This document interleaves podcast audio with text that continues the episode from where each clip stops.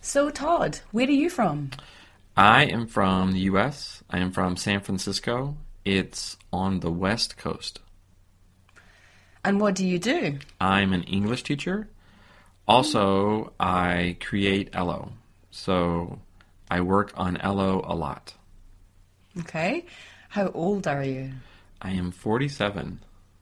Yeah, I am old. No, it's not old. Uh, who is your best friend? My best friend is Don. He is a teacher too. He lives in America. And are you married? No, I am not married. I am still single. Where is your mum from?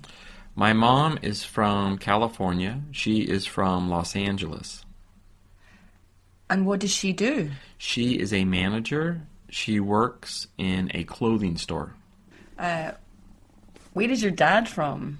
My dad is from San Francisco. He is not from Los Angeles, um, but he met my mother in Los Angeles. And what does he do? Uh, he is also a manager. He works for a tree cutting company. They cut trees. Wow. That sounds Yeah. exciting. Yeah, cool job. Is it dangerous? It is a little dangerous, a little. And Amy, what about you? Where are you from? I'm from Glasgow, on the west coast of Scotland in the United Kingdom. Nice.